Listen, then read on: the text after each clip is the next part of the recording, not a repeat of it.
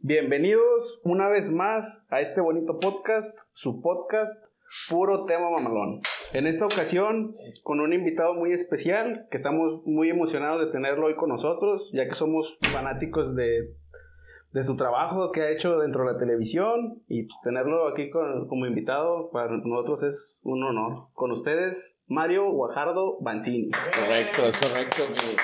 Mi padre estaría muy orgulloso de, de eso, de, de recordar su apellido. Este, gracias por la invitación, el honor es mío estar aquí con, con ustedes, con, como dijeron, muy bonitos todos, están muy bonitos todos, muy bonito podcast y pues encantado de estar aquí y recordar un poquito de lo que se hizo en la hoy tan olvidada y tan poco vista televisión. No lo hablo por ardido, ni mucho menos, pero es una, es una realidad la que se vive el día de hoy y, y, pues qué, qué mejor ejemplo que ustedes, que ya esta generación donde puede, pues ahora sí que expresarse y cualquier persona que tenga una computadora conectada a internet ya es un medio masivo de comunicación. Entonces hay que aprovecharlo y hay que utilizarlo de manera correcta, invitando a la gente correcta como yo.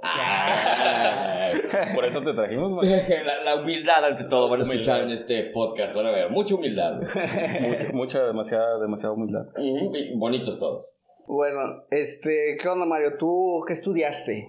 Eh, estudié el eh, kinder, primaria, secundaria, pe- perdón, prepri. ¿Cu- ¿Cuál es la prepri? Es la preprimaria, es el kinder, ¿no? Bueno, la prepri. Este, tuve la fortuna de, de que mis padres siempre me dieron una buena educación.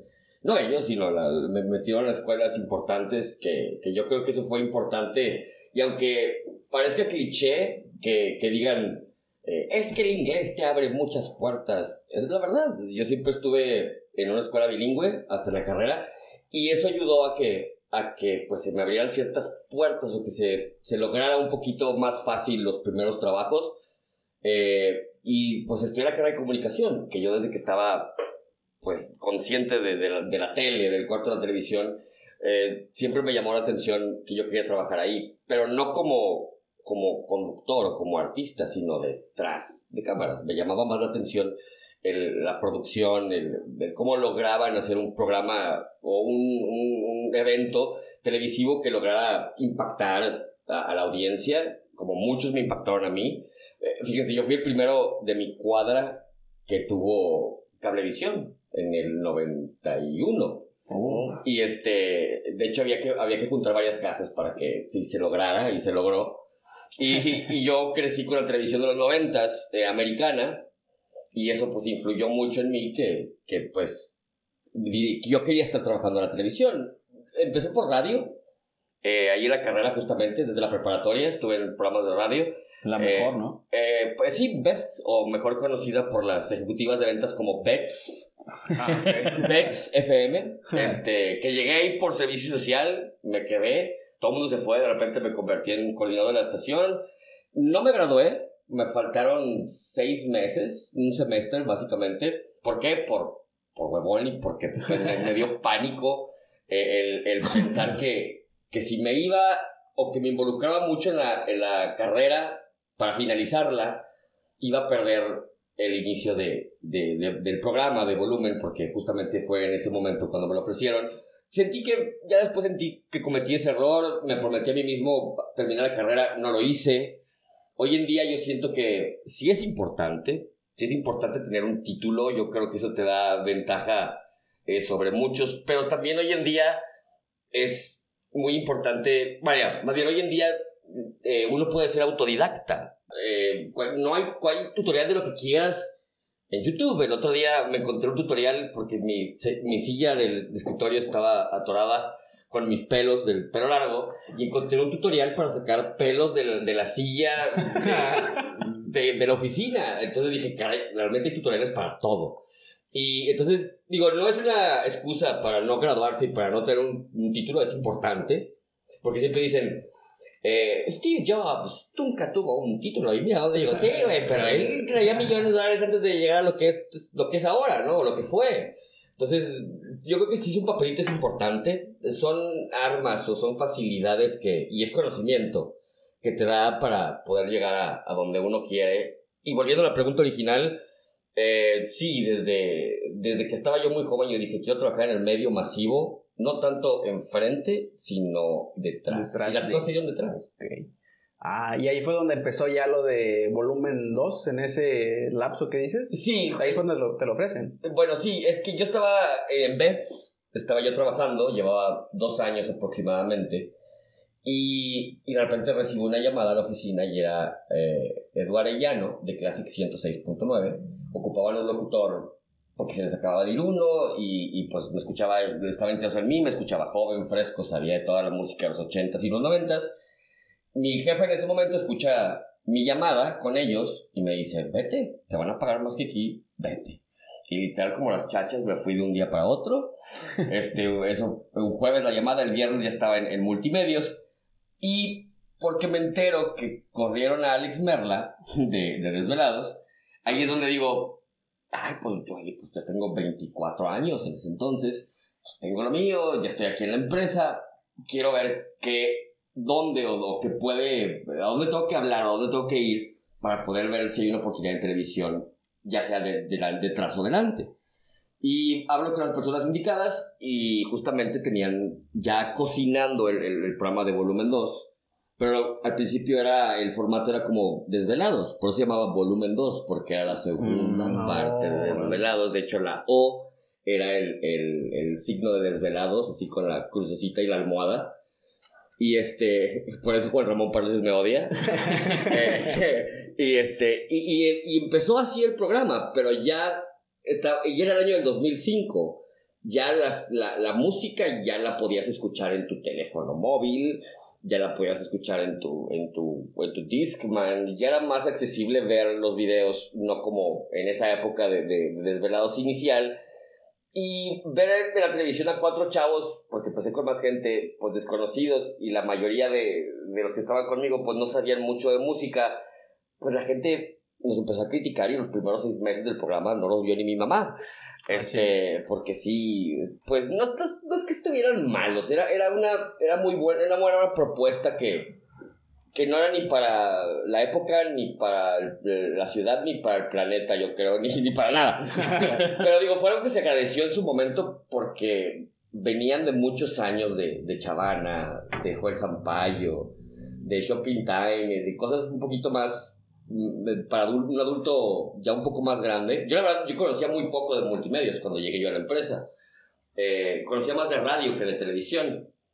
Y cuando llego, pues tuve que empaparme de todo lo que estaba ahí, muy aficionados con Juan Ramón Garza, muy chavana, con, con el papirri y todo eso. Entonces llega un chavito de, de en ese entonces 24 años y, y al principio, y le dan su programa de tres horas. Al principio pensaban que yo era eh, primo o hermano o alguien de los dueños, porque Sí, pinche nepotista, este güey le dan tres horas y no es como que el mejor del mundo, ¿verdad? O sea, ¿qué onda? Y con el tiempo, pues, eh, fuimos adaptándolo. eh, se me ocurrió hacerlo de entrevistas y funcionó, pero funcionó de una manera... Sí. Pero un boom que hasta el día de hoy es cuando realmente me estoy dando cuenta de que ya veo los números y, y veo los comparativos del día de hoy en día y digo, "Ah, esto, qué bueno que no me lo dijeron en ese momento, o no estaba yo enterado en ese momento, porque si de por sí era pedante, hubiera sido el triple de pedante todavía. Entonces, pero pues pasó, ¿no? Y, y fue una muy buena época.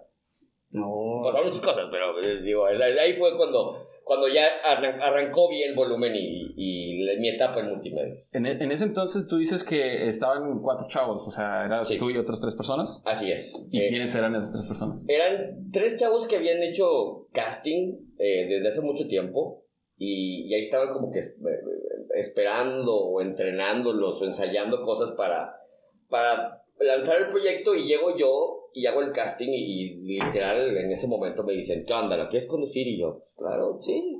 Y los, ch- los chavos eran, bueno, creo que siguen vivos. Sí, hay uno que lo tengo en mi, en, en mi, a- mis amigos de Nintendo Switch. Ah, Jugamos Splatoon de repente. este, que es eh, Abel Yair, que era un chavo también muy adelantado a su época. La, la, la gente no estaba preparada para alguien así en la televisión ese año. Luego dos chavas, eh, una muy guapa, la otra también muy guapa, las dos guapas, eh, de complexiones diferentes, que eso, que eso me gustaba, eh, me gustaba la diversidad de, de, de, de todos, pero sí había una diferencia importante en, el, en, en el conocimiento de las cosas. Nuevamente por, por, por, la, buena, por la buena fortuna que tuve con mis papás de, del buen estudio eh, y mi conocimiento de tiempo, pues sí había como que una diferencia muy grande. Y a veces, pues sin querer queriendo, había esas fallas de... No podíamos hablar de muchos temas porque pues no, no había, no, no tenía la oportunidad de, de, de, conocer esos temas. Estoy seguro que el día de hoy, pues, ya con el tiempo ya, pues, fueron, aprendieron de muchas cosas más que hasta inclusive yo, yo no sé. Pero bueno, no funcionaron y un día se enteraron, ahí le va la historia, se enteraron ellos que cuánto ganaba yo y, y se enojaron y fueron a quejarse con nuestro jefe Mauricio La Torre a su oficina y, y, a, y a Mauricio lo agarraron de malas y, pues dijo, nada, pues no les gusta cuánto gana, pues que gracias, pueden irse a su casa. Y los corrió y, y, me hablaron y me dijeron, dijo, Mario, vas este miércoles tú solito. Yo, madre santa, qué horrible yo solo. y en ese, y salió, digo, los primeros tres, cuatro programas yo solo fueron terribles, fueron horribles. Eh, mi, sudo de repente, me despierto sudado en la mañana todavía así, en, shock. Pero conforme se fue avanzando, fuimos descubriendo cosas. Llegaron como el CBDVD, llegó este Félix después, después se nos ocurrió la familia Mancini. En mi queja de, de, de yo, mi, mi, odio hacia mi persona, eh, pues se nos ocurrió la idea de, de, de que, de, hacer un sketch, porque yo escribía comedia desde que estaba en preparatoria, de escribir un sketch donde yo era todos los personajes. Yo dije, Qué terrible. Pero bueno, vamos a hacerlo. Y lo, lo grabamos, funcionó y fueron como 100 capítulos. Sí, sí, sí. No, no, es, es, es, es, bastante hermoso e incómodo llegar, llegar a este. Digo, porque de repente, porque la gente no se ve muy inteligente haciendo eso. No, así de, ¡ay, vale, vale, vale! Y yo, o sea, ya su nivel de intelecto cae así en, en automático como a 10 y, y, no sabes si está jugando o no, te lo está diciendo de, de, pues en buena onda o en mala onda, ¿no? Porque me tocó una vez, en un, hace poquito, hace como un año, en un restaurante hamburguesas nuevo, voy saliendo y una chava joven, guapa, me dice, ¡ay, ay!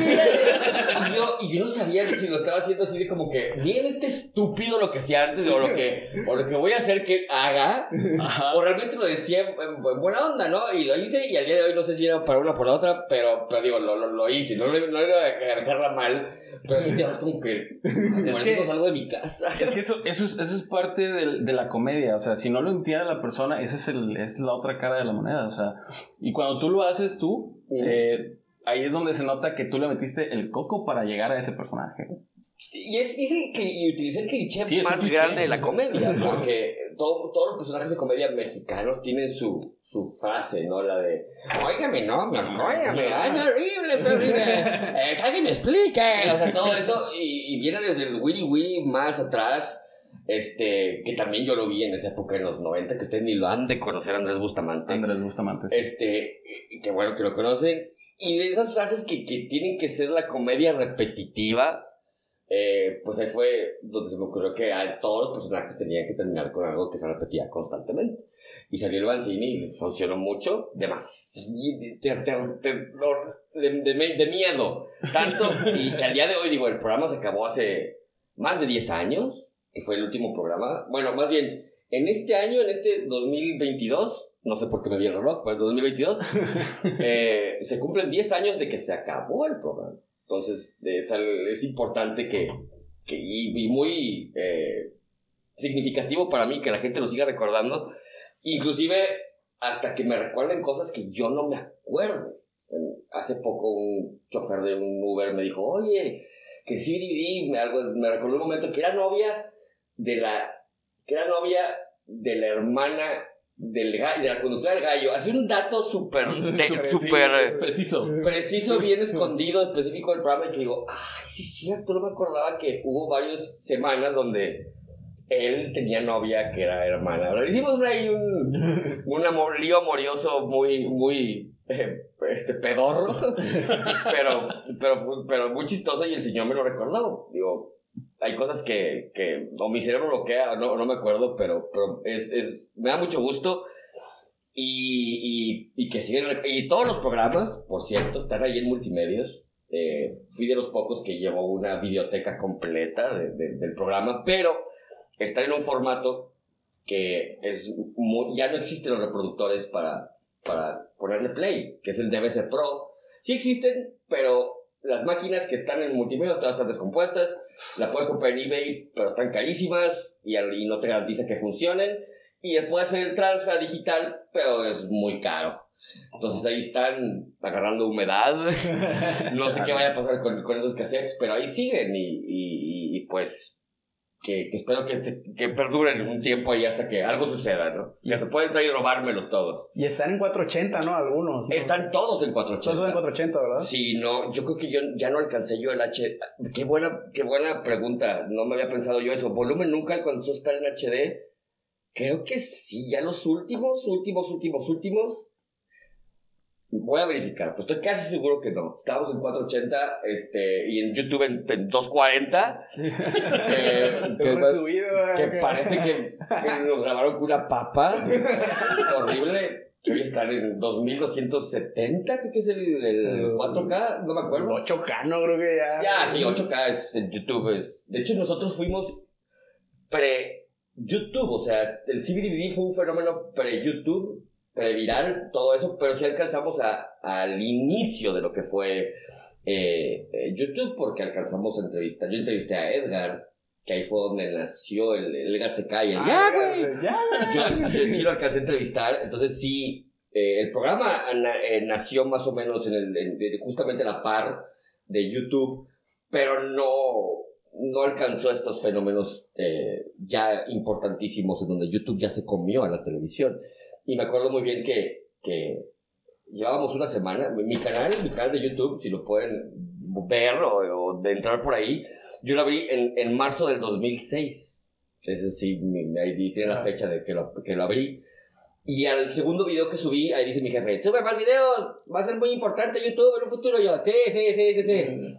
Y no, me continuó haciendo televisión, nunca le, le, le hice un caso. Y vaya que, que sí había mucha razón, ¿no? Y es algo que para cualquier persona que estuvo involucrada en el medio o que está involucrada en el medio es deben de ser ahora creadores de contenido.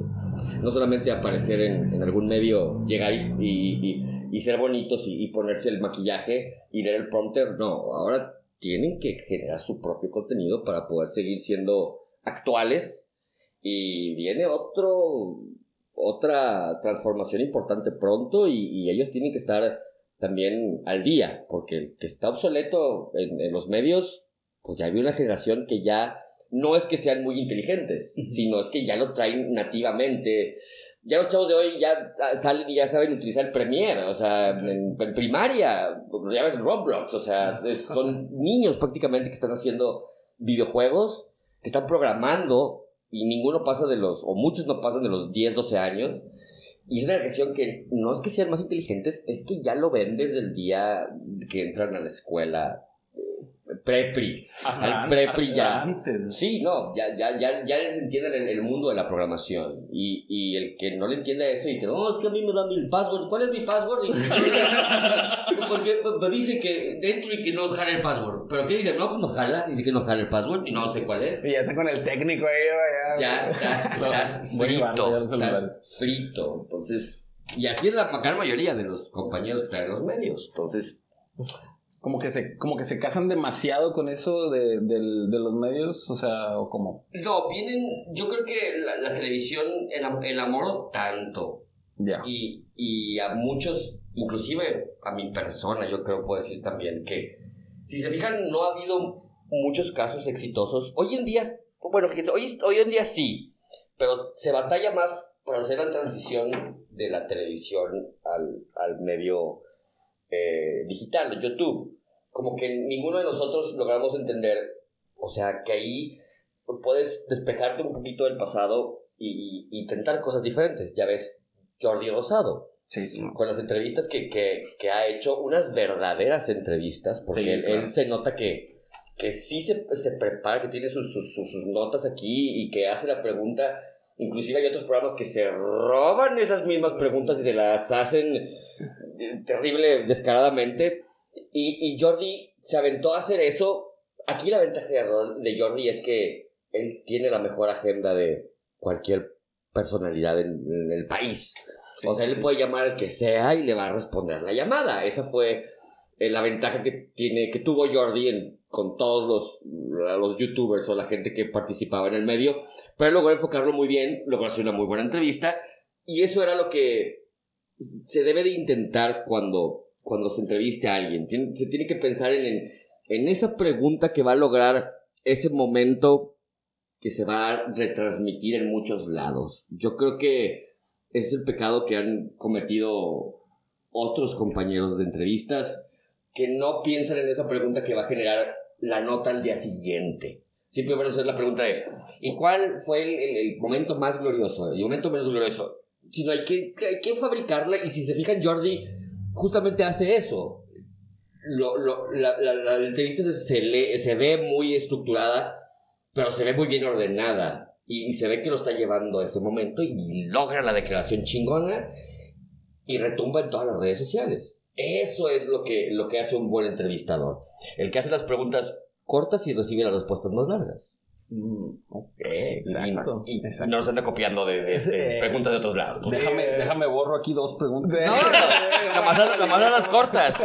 y ya con eso, es todo. No fue, no fue ese bomberazo ni nada, no, no, no, no. Yo, nomás, estamos hablando de Jordi, ¿verdad? Oye, luego, ¿cómo, cómo llega este CBDVD? El, CBDVD llegó porque al final, en los primeros meses del programa, sentía yo que el programa no tenía un cierre correcto, ¿no? Que, que no terminábamos bien, o que faltaba como que un gran final para el programa. Y viendo televisión americana, yo soy fanático de los programas de concursos, es, es, me encantan, eh, cualquiera que sea. Y, y, vi un programa donde, donde era como una especie de Jeopardy pero la idea estaba medio remezclada. Era tres participantes donde lanzaban una pregunta y ponían a, a tres personas muy diferentes. Y los concursantes tenían que adivinar quién dijo la respuesta correcta bajo oh. la premisa de, de, la nivel social, de la, de, de la profesión o de la X variable que tengan las personas que estaban grabadas. Yo dije, eh, eh, podemos robarnos esa idea, bueno, inspiratearnos de esa idea. y lo convertí en el Vox Populi, en donde llevaba cinco preguntas, le hacíamos esas mismas preguntas a personas que yo intentaba que fueran muy diferentes en Morelos, que es como un zoológico de repente, una jungla. Perdón, una jungla, una jungla de asfalto, para que no se oiga tan feo. Una jungla de asfalto, diversidad, arriba la diversidad. Sí, porque están sueltos. Arriba la diversidad, arriba la diversidad en su hábitat natural. Este, y, y ahí de repente un día llegó el Sibiribiri y era, y era alguien que pues es difícil no verlo. Eh, con una, con unos este, lentes con un, con un grado de Creo ya casi tengo el mismo grado de aumento que si voltea el sol se le, se le, se pero como huevo frito. Y lo vi y le pues me acerqué a él y le hice las preguntas y me las respondió correctamente las cinco. Así, tal cual las cinco. Oye, ¿es tequila qué es esto? Nada, es agua, es este. Y me la respondió correctamente. Dije, ¿sabes qué? Estás cañón. Ven al, programa el, el, siguiente miércoles. Fue y pues era cómico, un cómico natural, eh, alguien que, que decía el comentario eh, a veces un poco incómodo, pero siempre justo en el momento correcto. Y, y siempre eh, cuando llegó y continuó con nosotros, sí recuerdo haber dicho y todos llegar a ese acuerdo de, de, de, no, de no burlarnos de él. es, es, lo que iba a marcar la diferencia entre, entre los demás no programas, sino entre más situaciones. Yo creo que era más fácil hubiera sido mofarnos de él. Entonces, eh, yo intenté, y creo que lo logré, eh, siempre tratarlo con respeto. Sí le poníamos situaciones chistosas y inventábamos cosas que, que pues él por, por su inocencia eh, seguía nuestro juego. Pero nunca en, cuestión de humillarlo, nunca, siempre hacer hincapié que, que pues era un adulto que tenía 15, 20 años más grande que yo. Y, y se trató con respeto y se, se integró correctamente al, al, programa, ¿no? Dándole su espacio. Tenía su momento. No, no, no era de dejarlo todo el programa porque porque iba a cantar, vaya, no, no, no, era, no era así. La, la estrella era la, la entrevista y funcionó y fue, el- yo creo que de los primeros fenómenos virales que hubo en la internet o en los momentos pre-YouTube. eh, y pues, lamentablemente hace un par de años, no, ya creo que más, tres, cuatro años, eh, fallece eh, bronco, broncoaspirado. Él le gustaba mucho, era muy comelón. Y, y un día, noche, una noche cenó mucho y se broncoaspiró. Así, así de fácil se, se nos puede ir la vida a todos. Y, y lo bueno es que se fue feliz, se fue contento, ¿no? Yo creo que eh, fue muy. Su, su familia muy agradecida y de igual manera eh, vivimos buenos momentos con él. eh, se fue contento, se fue tranquilo. Yo estoy seguro que arriba de pasar, ching, una torta de, de la madrugada, me fui. Y, este, y yo creo que quedó en el buen recuerdo de, de, de lo que fue nuestra televisión local, que ya nunca va a regresar esa televisión. Y, y, y pues bueno, nos, nos- nos estamos, estamos tranquilos. Y, y se recordó como, como se debe. Y que hace ayer, bueno, no voy a comentar eso, para que. Es que ayer estuvo celebrando Multimedios Antier, el 54 aniversario de, de, de, su, de la empresa, de que nació. Y no salió nada. nada de las producciones que hacíamos antes, porque me incluyo también en, en, en las producciones de los realities. Hay por algo ahí personal, no hacia mi persona, pero, pero digo, se me hizo algo que dije, qué bajeza, ¿no? Que, que, que hayan omitido esas, esas imágenes. Bueno, mira, no, me retracto, qué bajeza no. Nadie notó la ausencia, que es algo importante, porque es señal de que pues nadie los está viendo. Yo creo, yo creo que fui el único idiota que notó, eh, faltó este programa, faltó este programa, faltó este programa, ¿por qué no pusieron este programa? Entonces, que nadie haya dicho esas ausencias es algo significativo que no hay nadie que lo está viendo y que está, que formó parte de esa época. Exactamente. Entonces, eh, que señal de que esa gente que, que sí tenía un poquito de criterio o de. No así de buen gusto. Sí, ¿por qué no? Sí. O tenía un poquito de criterio, o sentido de criterio más bien. Pues sí lo vio. Y. Y. Caray. Es. Es parte de ejemplo de dónde está la televisión hoy en día, ¿no? Pues allá. Allá. De hecho, de hecho, aquí no hay tele. Aquí no hay tele. Es, es- sí, es, es, es, es impactante. Y si está, está en una esquina y si se prende, se prende en el noticiero, se prende en el, en el momento importante de, de, de, de ver la nota o por algo relevante que va a suceder en la ciudad. O checar la temperatura. Que, que eso también, ese paradigma también, o ese hábito también ya giró. Eh, los trending topics de, de la localidad. Toda- casi todas las mañanas aparece el clima en Sí. Google, en Monticello, que la gente ya no es pink, pon la tele, sino ya pum, pon el celular. Entonces, eh, ¿qué es el futuro de, de- de- del medio local? Tiene que abrazar esa idea de, que la televisión... Antes, antes decíamos, como en el 2007-2008, decíamos que el Internet era el complemento de la televisión. Menos de cinco años después, el, el- la televisión es el complemento del Internet. Se, se completamente. Y el futuro que... El perro, perro, sáquese. Eh, y el que viene ahora es, es otro. Es otro cambio importante que es la red 5G. Porque la red 5G va a venir a cambiar absolutamente todo. Porque es 400 veces más rápida que, que la red actual. eh, la transmisión de datos. Entonces eso quiere decir que los streamings van a ser prácticamente en, en tiempo real. Eso va a cambiar eh, cómo juegas videojuegos en línea. Eso va a cambiar cómo tus aparatos se comunican entre ellos, porque se van a comunicar en tiempo real ahora. La calidad de las producciones o de, de- de la calidad del video, de, de los archivos que tú guardas, ahora pues todo lo vas a poder tener en la nube porque la transmisión de datos va a ser en tiempo real. Entonces ya no vas a tener un, un- un lugar físico de donde guardar las cosas en, en- en tu casa, sino vas a tener la nube y tenerlo donde tú quieras. Tú puedes tener toda tu videografía de películas en el celular y puedes compartirlas y llevarlas y verlas en todos lados sin ningún problema sin ocupar espacio en tu teléfono. Entonces, esa red 5G viene a cambiar aún más las cosas. La, la televisión todavía no, no, vaya, Google y YouTube y, y- y Amazon encontraron, y Facebook, encontraron la gallina de los huevos de oro, que fue lograr que llega el, el, que, el que compra publicidad y dice, yo quiero que mi producto lo vean chavos de entre 17 y 18 años, que tengan tez eh, blanca, que tengan pelo rubio y ojos verdes y que les guste el refresco light. Y tal igual yo lo pido, así aparece en, en los productos a las personas de características. Entonces eso es oro puro, incom- in- incomparable, irrepetible para cualquier otro medio de comunicación. O sea, la televisión se quedó, pues es magia. O sea, eso es vender al- exactamente al público que va a comprar tu producto. Entonces la televisión se quedó en mm, que haga una producción impactante o que impacta un país, pues la, no, no es garantía que el producto que, que se está anunciando ahí se vaya a vender como si lo logra Google y como si lo logra Facebook y lo logra YouTube. Entonces le dio una estocada a- al modelo de negocio o, al- o a la forma de, generar dinero del, del medio tradicional de la televisión que ya al día de hoy pues no hay, no hay tecnología que pueda replicar eso en la televisión.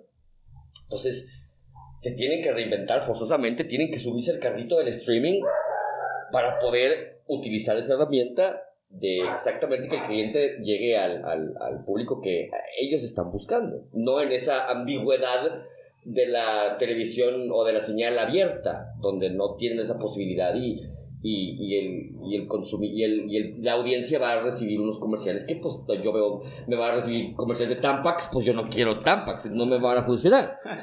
Este, entonces, esa, de entrada esa es la espina vertebral o ese es el fin de la televisión como la conocemos actualmente, que, que no es que no vaya a desaparecer tampoco, pero sí se va a transformar en, en un medio informativo, futbolístico y nada más.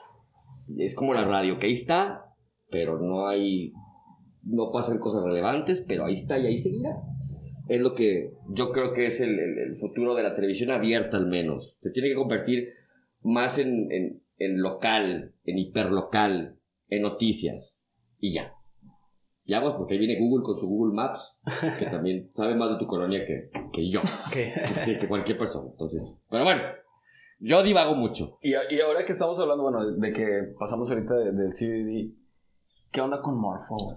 Morfo, ay, eh, mira, yo creo que él y yo nos quedamos en un limbo, me incluyo en un limbo de, de, de ansiedad, de, de, de que todo nuestro alrededor cambió y, y, nos, y nos encontramos con gente que admiramos muchísimo y que, y que logran hacer las cosas mejor que nosotros y de una manera más fácil. Morfo es, es alguien que, que es... Que, que esa, esa como en todas las generaciones y como todos los genios, siempre existe un, un, genio en esa camada que estuvo adelantada a su época.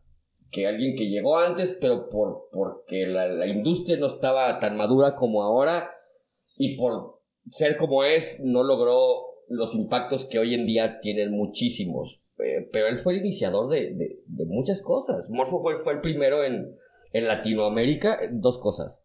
El primero en Latinoamérica en tener un canal con 50 mil suscriptores y no tener ningún video.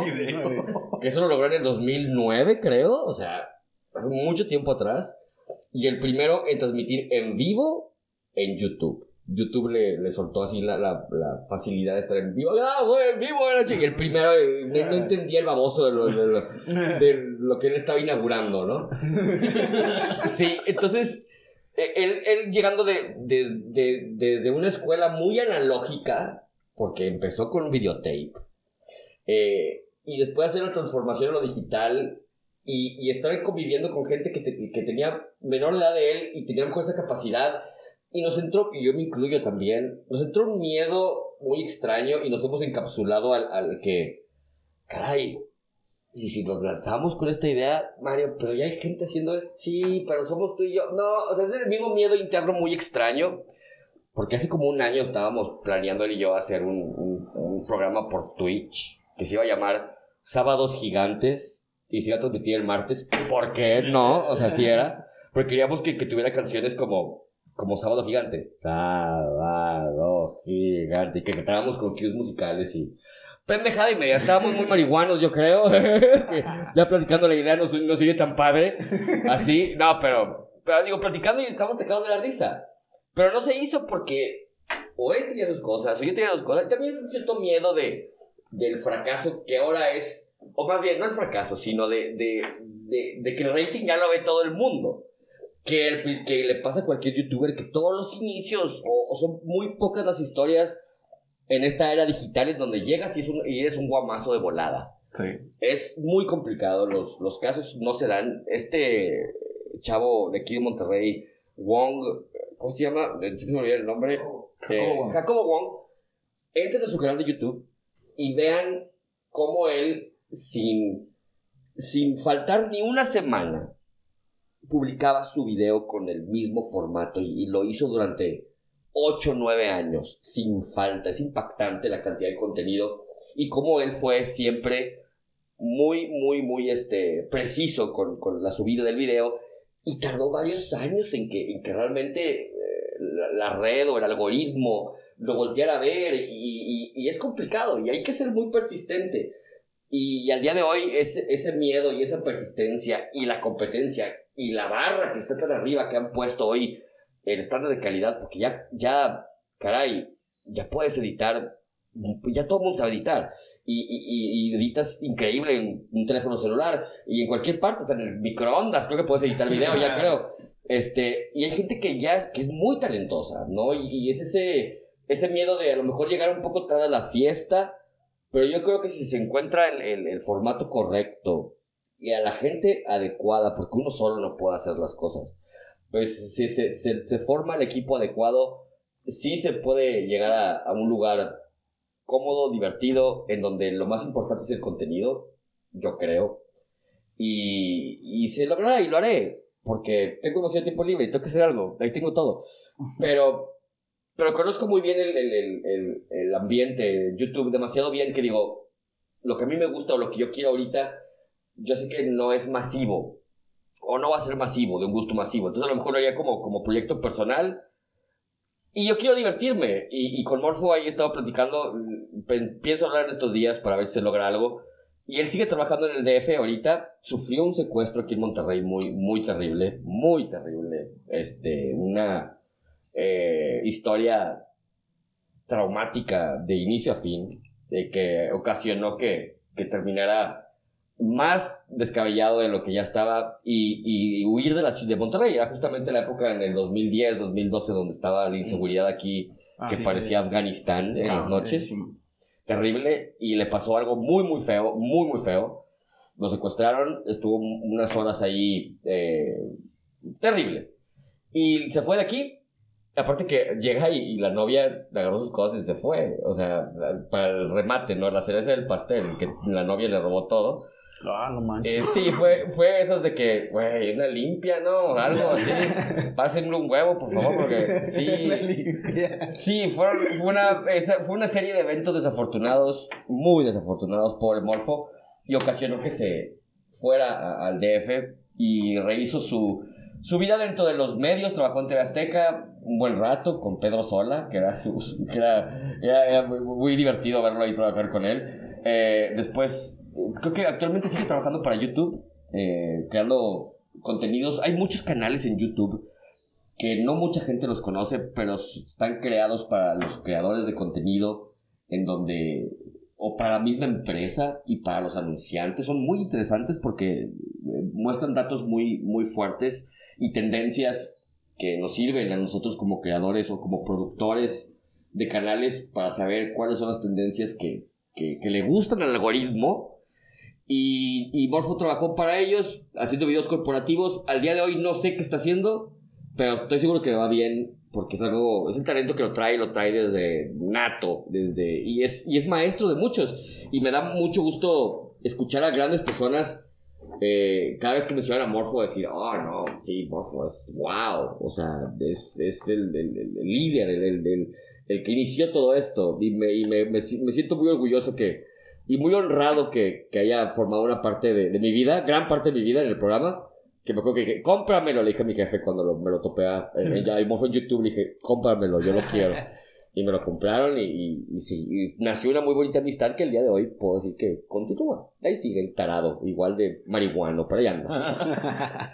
Oye, luego de ahí de, como dices, de, volviendo a lo de volumen 2, ¿cuál fue así tú? Dices, ah, mi mejor entr- entrevista, mi highlight. Sí. Yo, mira, hubo varios momentos inolvidables de, y otros tan buenos que, quiero olvidarlos, porque sí fueron eh, cosas que, que, cuando llega un momento, eso de para recordar, o es muy bueno o es muy malo que este trauma. Entonces, la gente no lo va a olvidar. El macetazo es algo que, que se me ocurrió, que yo le dije a mi ex jefe allá en Multimedios, Mauricio, le dije, oye, que se me antoja hacer algo, porque siempre me había gustado, cuando pasa algo en la televisión, algo que no estaba previsto, me llamaba mucho la atención cuando que había mucho descontrol. Acaba de pasar hace un par de semanas en un programa español, no, no sé si lo, si lo vieron, eh, bueno, pues un programa español, de hecho que era de un canal muy tipo, eh, así como que localón, eh, pasó allá donde supuestamente una participante de un reality show se desmayaba. Y a todo el mundo le contaron que hizo, iba a ser actuado, pero menos, no le contaron a la mamá de la participante. y la mamá de la participante en vivo en el estudio casi se muere de un, de un, de un infarto. De, de, de y, y, escuchas todo el, el, el, el, ruido de la, de la señora y esto y lo otro. Y, y, es traumante. Es más, te puedo buscar aquí en YouTube. y este. Y es... Nos, mandas el link. Sí, sí, sí, claro que sí. Ahí para que lo vean. Es más, vamos a una pausa para que lo vean.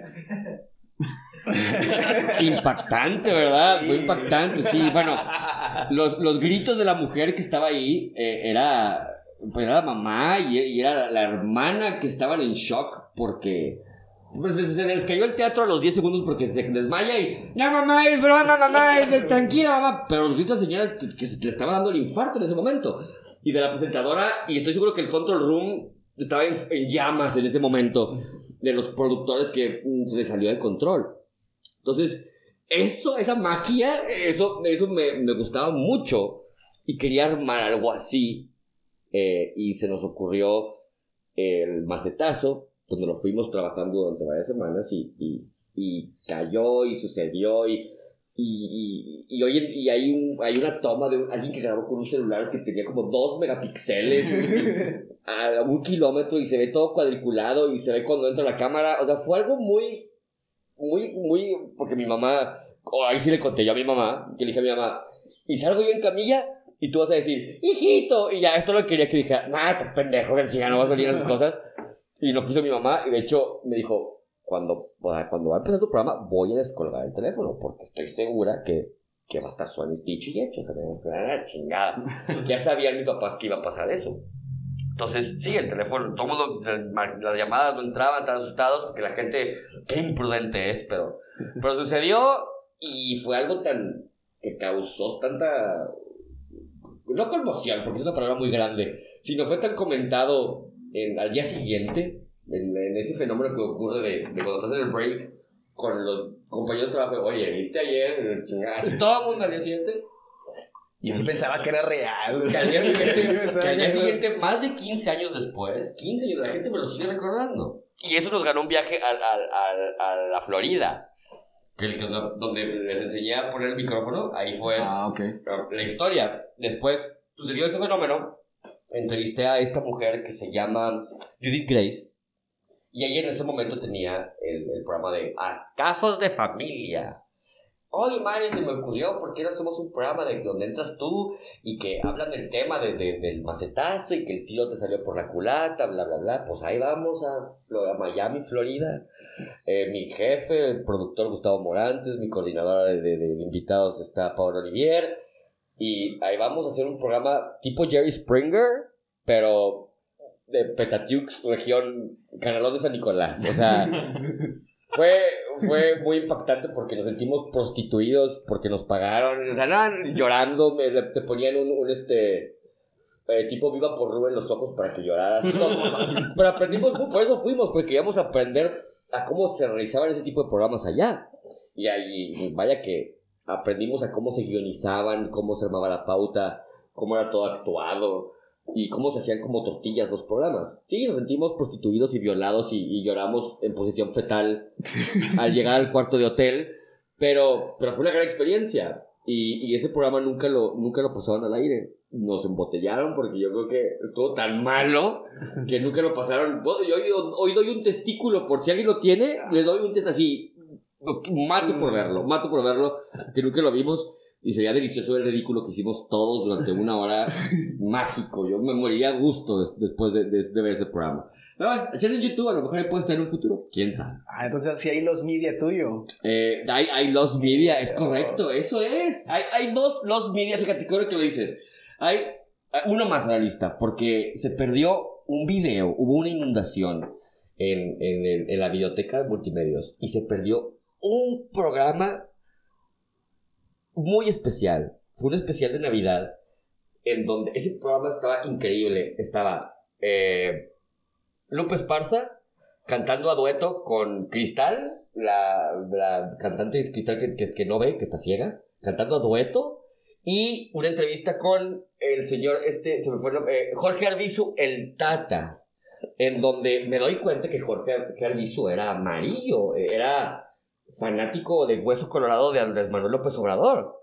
No. Y, lo empiezo a cuestionar sobre eso y el señor le sale lo obradorista y, y de repente Don Gato y su pandilla se convierte y Benito Bodoque se convierte en un socialista ah, terrible eh, y es un gran momento que me hubiera encantado repetir, pero en esa inundación que yo creo que fue algo ahí extraño de una ex editora, no sé, se perdió ese programa. Es un lost media así de como Doctor Who que debe estar perdido por ahí. Ojalá sería fabuloso verlo porque fue un programa especial navideño que tuvimos er, precioso y precioso e incómodo por, por, por ese momento. Todos los 30 minutos de esa entrevista fue una entrevista incómoda porque yo lo empecé a cuestionar de, de cómo era posible que apoyara a alguien que, que pues de, de, tenía la vida cotidiana de, del mexicano en el zócalo, eh, que tenía ideas socialistas y, comunistas, inclusive obsoletas, y el señor por esos pelos parados que tenía, que se paraba cuando le y, y se molestó, y, pero fue delicioso verlo así, ¿no? Y porque era una faceta que, que se acabó de tener, todos quedamos fríos de, oye, el Tata y su cocol, fíjate, qué pedo, o sea, y, y, solamente se transmitió una vez ese programa, y sí se grabó, estaba el cassette ahí, pero se perdió. Los Media, así es. Dudo que aparezca, pero una gran recompensa el que lo encuentre. Si alguien lo tiene en un VHS ahí grabado, tal vez. La única, la única, este, como que evidencia que hay fue hace poquito, me la topé porque de repente checo mi, mi nombre en Google. el ego, el ego, y tengo que ver si el, si el, algoritmo sigue todavía recordándome. Nosotros lo hacemos también. y vi por ahí en un blog de un señor que lo menciona, menciona justamente la entrevista. No, yo lo vi a ese tal Mancini haciendo la entrevista a Jorge Albizu y la verdad, y lo menciona en la entrevista. Y, y justamente eso que les platico yo, ah, evidencia que sí, y estoy seguro que alguien que esto está escuchando también lo vio. Pero, pero dudo que alguien lo haya grabado. Digo, no era tan accesible o tan fácil ver un, o grabar algo. Es que programar la biocasetera. En esa, estábamos en esa, lamentablemente, esa transición de, de lo digital a lo, análogo a digital. Que qué bueno, porque yo tantas estupideces que pregunté y tantas idiotas que dije, qué bueno que no se subió a YouTube y, no quedaron para la posteridad, porque Digo, hoy, hoy también qué difícil para mis compañeros actuales, en donde si la riegas, Ahí está. O dices algo, ahí va a quedar para siempre y toda la vida. Y, con mi, en mi caso, bendito Dios, no. Hubo muchas cosas que se olvidaron, ¿no? Y que en mi cerebro no. Y, te digo, y me despierto todavía sudando en la noche así, traumado. Pero, pero que digo, ojalá algún día, yo sé que aparecerán esos dos programas el de Miami y el de, y el de Jorge Alviso, el Tata. El Tata. Sí, quiero mi cocol. Corte comercial. Corte comercial. Oye, Mario, yo te quería preguntar algo. Está un poquito, un poquito más así, más, más delicado. ¿Qué pedo con Belly? ¿Qué Belly? Oh. oh, la nueva, ¿no? Devuélvele la, la, la contraseña a Belly. Digo, no tu caso, Mario. Digo, no me preguntaste eso. No, no. No eso, pero es algo que ya tengo la respuesta muy ensayada. ya, este, sucedió, Tenemos mira. una grabación, de hecho. Fue algo, fue algo mira, yo, yo duermo tranquilo porque yo sé que. Yo, me sé, yo sé la verdad. Yo sé que ella también sabe cómo realmente es la historia. Pero los dos fuimos víctimas de. del medio y de la misma televisión. Eh, en esa misma ganas de generar audiencia donde no la hay. Eh, yo termino mi, mi, parte de, de, labor con multimedios por diferencias creativas irreconciliables. Eh, me separo de ellos y digo, caray, ahora qué chingados voy a hacer. Porque, porque de entrada, pues, soy una de contratación difícil. Porque tanto como Televisa y TV Azteca en México tienen prohibidísimo hablar de multimedios. De hecho, mencionenme alguna vez que los hayan mencionado. O sea, que Televisa, que el programa diga, ah, sí, como en multimedios. Jamás. Porque Televisa tiene la, idea de que si los mencionas es que existen. Entonces, no hay que mencionarlos, no existen. Entonces, mis idas a, Distrito Federal a buscar algo detrás de producción no se dieron, no se lograron. Eh, y, en esa eh, búsqueda de empleo, veo que me dice alguien, eh, gerente de Gustavo Morales, que en paz descanse, me dice, oye, ¿por qué no? ¿Y YouTube? Pues, ¿Le sabes a eso, no? ¿Tú, estuviste ahí manejando la cuenta durante muchos años. Y dije, pues, sí, pero las cosas son diferentes. Me dice, ¿ya viste a Belly? ¿Cómo está funcionando Belly? Veo su canal y, efectivamente ya era un fenómeno. Yo no, no fue gracias a mí, el programa ya, el canal ya era un fenómeno. Voy con ella y me doy cuenta que que lo estaba haciendo sola, que no había nadie que, le, que la administrara o que le, le enseñara el, el, el, el, camino de cómo hacer las cosas. Inclusive ahí fue donde se me ocurrió el modelo de negocio de, de justamente eso. Me doy cuenta que a muchas celebridades o a mucha gente conocida siempre habían puesto y, los siguen poniendo al, al, al, al, sobrino, al amigo, del, del hijo del amigo, a que le manejara las cuentas de redes sociales el sobrinity manager, como, como le dicen, como le digo yo. Y, y la mayoría de los artistas no estaban conscientes de todo lo que se puede ganar de las redes sociales. Y el chavito sí. Y, se, y la mayoría te podía asegurar, y te puedo asegurar que el día de hoy, que hasta el 80, 90% de, los, de las celebridades que tienen sus redes sociales, generando dinero, les roban dinero. Estoy segurísimo que el 90 o más. Entonces yo dije, vamos a justamente a crear ese modelo de negocio. Y, y trabajé con Belly muy bien eh, los, los del año, eh, mientras yo también descubría y, y cómo veía que había cambiado la plataforma de YouTube. Pero después ella contrata a alguien que si escucha ya sabe quién es. Este, que, que siempre fue alguien que nunca fue, que, la televisión nunca lo trató bien. Siempre fue escupido por la televisión. Y tenía ese resentimiento muy clavado dentro de su profundo ser.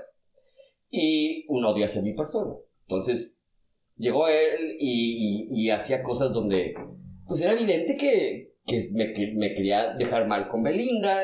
Ella, como es animador infantil, pues es muy, es muy influenciable, administrativamente hablando. Y empezó a haber conflicto ahí y decidimos también ahí dejar la, la, las cosas.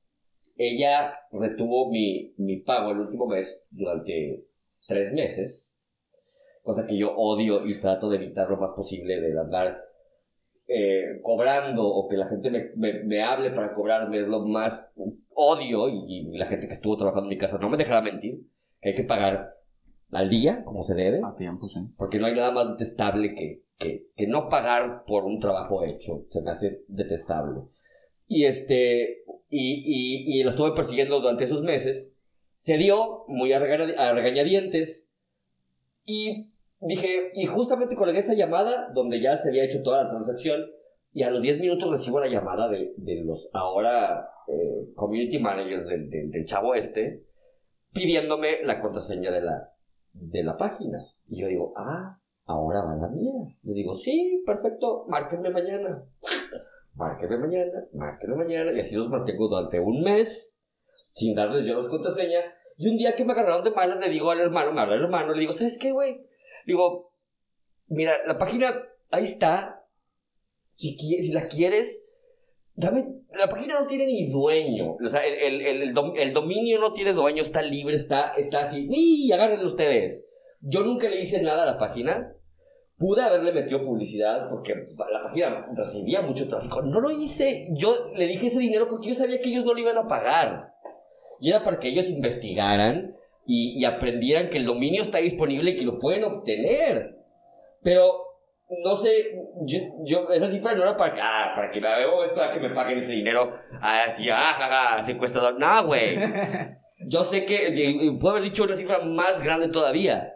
¿Por qué? Porque yo sabía que no la iban a pagar y yo inclusive no la iba a recibir, porque era, era pues algo estúpido, ¿no? Y, y, es, y es un robo, y es, y es algo que es propiedad de, de ellos, pero ellos no se han dado cuenta. y este, entonces pasó, y ella fue a, a, a, entrevista a multimedios, esto pasó muy, muy entre nosotros, y esto yo nunca dije nada, ya no dije nada, no había por qué hacerlo. Y en esa entrevista yo cometí, no cometí el error, pero, pero se lo compartí a alguien cercano que todavía trabajaba y trabaja todavía en multimedios, y se le hizo fácil convertirlo en parte de la narrativa de la entrevista. Y lo saca al aire de una forma que, que, que se ve Belly, se ve claramente que platicaron la historia y Belly le entendió cómo le dijeron que la platicara porque no le echo la culpa a ella, ella, ella formó parte del, de la escena de vamos a platicar esto para que suceda esto. Y Belly hasta no, no lo platicó bien, no porque no quería hacerlo, no porque quería decirlo incorrectamente, simplemente porque no fue así, ella sabe que no fue así. Entonces salió perjudicado, salió perjudicado yo y ella pues no me respondió por, entiendo, o sea, esto se convirtió algo muy grande, que se desbordó. Mario demanda a Mario y difamación, no, porque, porque yo sé que no hubo, no hubo dolo de su persona, no hubo dolo de mi persona, fue él simplemente medio asqueroso que hizo esas patadas de ahogado para generar nota y lo logró. Logró que al día de hoy, dos años después, se sigue platicando de eso y que en Google siguen siendo respuestas en primer lugar. Y lo que más me duele es que esa historia, esa narrativa lo hizo alguien que estimo mucho, que lo entiendo porque lo hizo también para generar eso, pero, pero pues me afectó, más. O sea, nadie, nadie pensó que iba a afectar tanto y que al día de hoy sigue afectando. Entonces, ¿Cómo, ¿Cómo salimos de esto? O sea, ¿nos retractamos todos? No, no, Belly, no, Belly, ella está en Nueva York, yo estoy también en lo mío. Yo creo que eh, se salió de control y a veces, a veces la gente o la, la audiencia, no sé, yo estoy seguro que muchos estarán muy en desacuerdo conmigo, pero a veces la audiencia no merece explicaciones no merece el... Y eso no es no te estoy respondiendo, es más, te la explicación correcta, es la historia correcta, lo que sucedió. Pero en este tipo de historias y de narrativas, a veces, ¿para qué decir lo que pasó? Porque lo contaría, lo contaría, lo contaré 100 veces durante lo que me resta de vida y, y que la gente crea lo que quiera. Yo creo que ella sabe lo que sucedió, yo sé lo que sucedió. Y si hay, y si hay culpables de todo esto, hay una cosa que se llama karma, que es justa, fría, pegadora, y a lo mejor no instantánea, pero llega. Llega. Llega y es bien culera. Y ya les llegará el karma a los, a los que hicieron esa... Ya cobrarán factura, como yo he cobrado muchas facturas de, de mi karma también, que me ha costado, pero... Pero si haces, si haces cosas buenas, te traerán cosas buenas. Entonces yo dije, va a ser meterle más leña al fuego, va a ser hacer otras narrativas que, qué hueva, ella tiene, ella tiene su éxito, que lo disfrute. Eh, yo también tengo mi, mi éxito de este lado, que a veces yo cometo ese error, que nunca presumo como los demás o debería de hacerlo, no sé, porque dicen, y mira, y mira dónde está Mario. Mario está en su casa que, que está recién remodelada y que me está yendo mejor que nunca mucho mejor que cuando estaba en multimedios. Nada más que yo no estoy de compartir esas cosas. y, y, me da, y me da risa que, que, para muchos todavía es, si no sale en la tele es porque ya no es exitoso, porque ya... Yo sigo trabajando en el medio digital, sigo siendo productor digital. Me está yendo mucho mejor que en esa época. Solamente que no hay, ya no formo parte del otro lado de la cámara. Y que desde primera instancia, pues nunca fue la, la, la, lo que yo quería hacer al principio. Y yo estoy muy contento, muy feliz. Y Beli, yo sé que, que, que ella también, muy dentro de ella, nos duele que, que haya pasado esta historia tan extraña. Pero ya no podemos dar explicaciones porque cada quien ya se fue a, otro lado. algo que ya pasó. Y, y la gente, chinguense. No, ya, ya, di la explicación correcta, eso fue. Y, y, y a lo mejor no me van a creer. Vale madre. O sea, eso fue. Y es el problema de la red social hoy en día. Hoy todo el mundo tiene un megáfono donde se escucha lo que dice. Hoy, si le quieres mentar la madre a Brad Pitt, le mandas un tweet a Brad Pitt mentando la, la madre y muy probablemente lo va a leer. Una mentada de madre. O sea, es, la, la, pues las- lo bonito o lo terrible o, o, o, la comunicación de, del día de hoy. Por ejemplo, estaba pensando hoy en la mañana porque